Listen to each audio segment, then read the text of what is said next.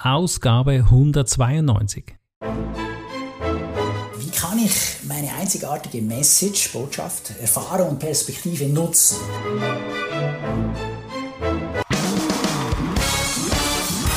Begrüßt mit mir Bruno Ernie und Thomas Skipwith. Top Rennertipps aus den USA.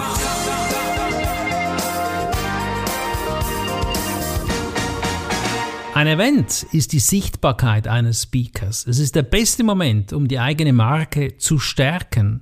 Kenneth Shark Kinney hat sich diesem Thema gewidmet und er sagt, das geht auch für Anfänger. Wow, also es klingt also jetzt ganz, ganz spannend, Thomas, weil jeder will auf die Bühne, jeder will diese Tipps von Kenneth und ich bin gespannt, was hat er denn hier für Starttipps? Er sagt, die Organisation einer eigenen Veranstaltung wie einer Konferenz ist eine großartige Möglichkeit, um das eigene Geld dort einzusetzen, wo die eigene Expertise liegt. Mhm. Es ermöglicht einem die eigene Speaker-Marke, den Wert der eigenen Worte und auch andere Speaker aus einer neuen Perspektive zu betrachten. Mhm. Vielleicht noch, woher kommt denn er, der Mr. Shark? Er ist Digital Marketing Experte und ehemaliger Stand-up-Comedian. Okay. Außerdem ist er Dallas Cowboys-Fan. Das ist ein Footballteam in den USA. Ich wundere mich manchmal im Bus hier in, in der Umgebung von Zürich sehe ich dann so, in, am Bildschirm haben sie so ein Nachrichten Aha. und bringen die so Resultate von amerikanischen Teams. Da denke ich mir immer, was interessiert das jemanden hier? naja, ich meine, Dallas Cowboys, da weiß kaum einer. Also ich, würde Jetzt vermuten, dass kaum jemand weiß, was das ist, aber es ist ein Footballteam. Ja. Und okay. übrigens, sie habe ich schon mal gesehen, zwar live. oh hey, und er ist nur Fan, du hast sie live gesehen. Ja, er wahrscheinlich ja, ein auch. Fan hat mich mitgenommen, so war es. Ah. das war doch ganz lustig, aber also, meine, also mir hat es einmal gereicht, zu wissen, wie es geht. Aha. Und, äh, okay. Äh, ja, die Regel habe ich nie ganz verstanden. Also ein Spiel zu verfolgen, bei dem man die Regeln nicht so richtig versteht, ist nicht so wahnsinnig interessant. Nein, genau. Lass uns wieder zurückkommen ja, zur Veranstaltung, Organisation. Hintergrund zur Organisation einer Veranstaltung ist nicht so einfach, meint er. Vor drei Jahren wollte er was testen, glaube ich. Was war dann da? Warum klappt es nicht? Ja, das wollte er schon vor drei Jahren machen, aber da kam natürlich die Pandemie. Ja, mhm. Covid ist ihm da dazwischen gekommen. Und dann hat er viel in der Home Services Branche gemacht als Speaker. Mhm, also, von zu Hause. Mhm. Äh, ja, dort hat er gesehen, dass er mit seiner Botschaft einen echten Impact erzielen kann. Mhm. Und so entstand dann die Idee, eine Veranstaltung in dieser Nische zu organisieren. Macht er denn das online oder offline? Tja, gute Frage. Wahrscheinlich online, wenn ich das, ja, das jetzt richtig also interpretiere. Während der Pandemie war das natürlich dann online. Ja. Und jetzt ist die Frage, ob er das auch noch äh, in Person macht. Ich meine, ich erinnere mich an Karim Albasch, vormaliger mhm. Präsident des Chapters Schweiz, der German Speakers Association. Der hat ja auch solche Kongresse organisiert mhm. und konnte so natürlich auch sich positionieren. Mhm. mhm. Seine Marke an den Mann und die Frau bringen. Also das mhm. war ein tolles Marketing-Tool. Und äh, ich glaube, es ist allerdings auch mit einiges an Arbeit verbunden. Ja, ich meine, ich habe selber schon Wettbewerbe organisiert, Schweizer Meisterschaften für Rhetorik. Das ist schon auch viel Arbeit, aber ja, jeder kennt dich dann. Weil, äh, ja, ja. Die kriegen dann alle die E-Mails von dir, da steht immer dein Name drunter. Und dann natürlich am anderen Veranstaltung selbst bist du ja dann auch auf der Bühne und mhm. ständig sieht man dich und jeder weiß, wer du bist. Und das ist schon auch wertvoll. Ja. Ja, unbedingt. Ich habe auch schon selbst Veranstaltungen gemacht, mache immer wieder. Das ist was ganz Wertvolles, auch nahe dem Publikum zu sein. Wer hat denn das bei ihm finanziert? Also er hat die Veranstaltung offenbar selbst finanziert, wie er erzählt. Mhm. Und konnte äh, so auch die Auswahl der Speaker natürlich gut lenken. Er hat ja. entschieden, wer da kommt und wer nicht. Mhm. Aber äh, da kam er nicht umhin zu überlegen, welche Inhalte und welche Speaker bringen einen wirklichen Mehrwert und was passt zu diesem Überthema der Veranstaltung. Also ich glaube, so kann man auch ein bisschen das Risiko minimieren. Wenn es die eigene Veranstaltung ist, kann ich ja aktiv mitbestimmen was denn da auch auf die Finanzen sich auswirkt. Ja, und er spricht dann eben, gerade was die Finanzen angeht, davon, dass es nützlich ist, wenn man Sponsoren findet. Mhm. Okay. Ja, und diese Sponsoren versucht man als echte Partner einzubinden, sodass die dann umso mehr von der Veranstaltung auch profitieren.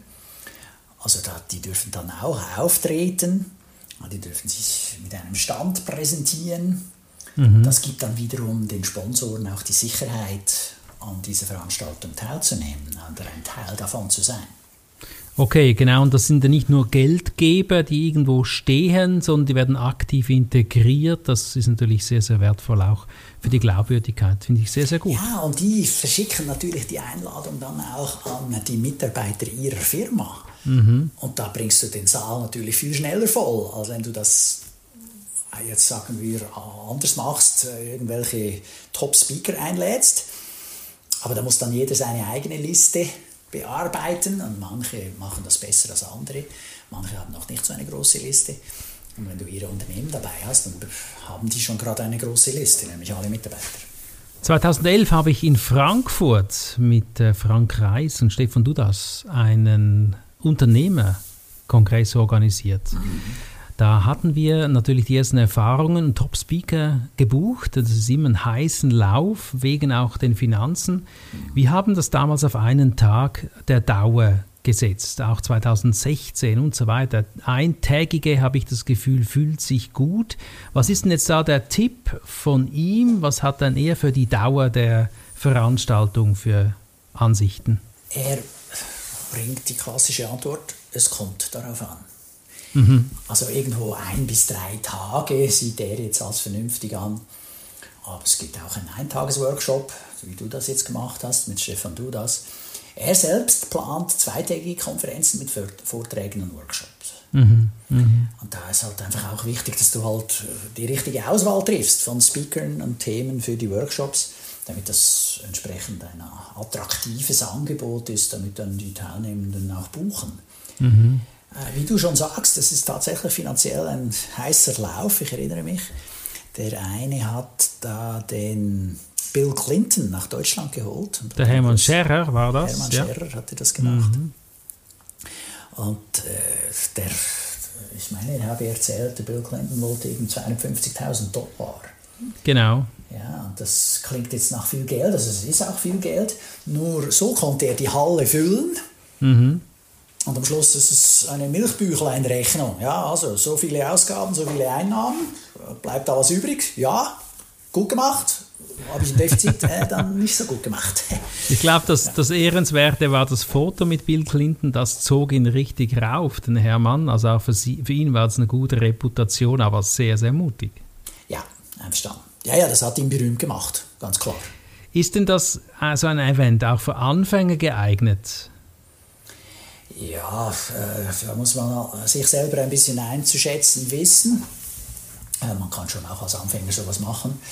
Äh, aber wichtig ist, dass man den Teilnehmenden einen konkreten Mehrwert mitgeben kann. Mhm. Ja, und idealerweise kann man den dann auch messen. Wobei das ist immer so ein bisschen eine Schwierigkeit, aber heutzutage mit den digitalen Möglichkeiten ist es einfacher geworden.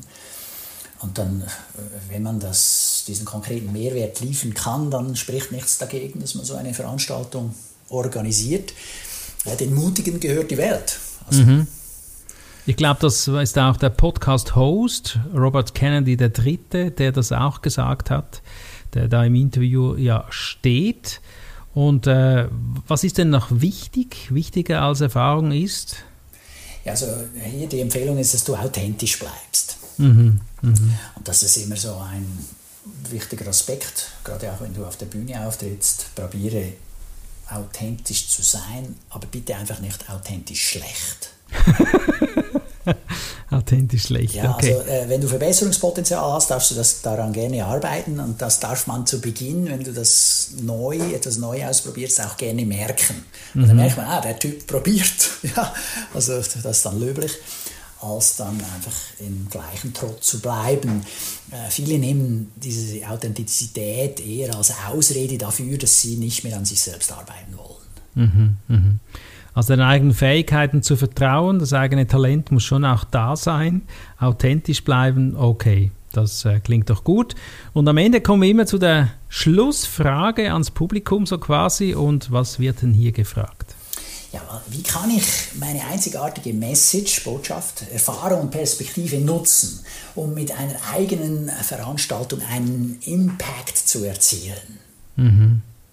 Das ist noch ganz spannend. In vergangenen Episoden hatten wir zum Beispiel einen, der spielt gut Gitarre.